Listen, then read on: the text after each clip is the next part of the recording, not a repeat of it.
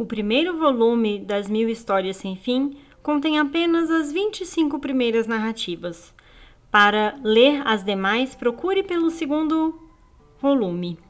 Malbataan é o pseudônimo do professor de matemática e escritor Júlio César de Melo e Souza, que nasceu no Rio de Janeiro, em 6 de maio de 1895, e viveu a infância em Queluz, São Paulo. No Rio de Janeiro, em 1906, foi aluno do Colégio Militar. Em 1909, do Colégio Pedro II.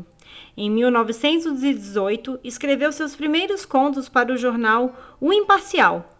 Em 1923, formou-se em engenharia e foi nomeado professor do Instituto de Educação, onde lecionou matemática, literatura infantil, folclore e arte de ler e contar histórias, tornando-se professor catedrático. Em 1925, Melo e Souza casou-se com Nair Marques da Costa, ex-aluna, com que teve três filhos. Nessa época, criou a mistificação literária que chamou de Ali Yezi Is Edin Ibsalim Malbataan, escritor árabe que teria iniciado a carreira no jornal A Noite. Melo e Souza inventou Malbataan com biografia e personalidades dignas de admiração. Seu primeiro livro, de 1925, intitulou-se Contos de Malbataan. Depois vieram Céu de Alá, Amor de Beduíno, Lendas do Deserto, Mil Histórias Sem Fim. Publicava histórias e vendia contos que se espalhavam por jornais de todo o país, sempre assinados pelo misterioso Malbataan.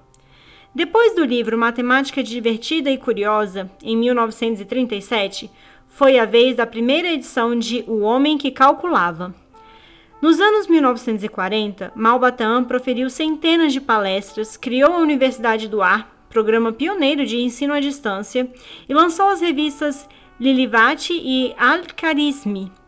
Opondo-se frontalmente ao algebrismo de sua época, foi arauto e percussor de uma nova forma de ensinar matemática, escrevendo títulos como Matemática Divertida e Pitoresca, em 1941, e O Escândalo da Geometria, em 1947.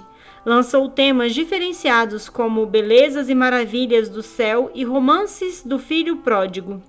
Foram mais de 100 títulos publicados entre contos orientais, recriações matemáticas, livros didáticos, contos infantis, novelas e dicionários.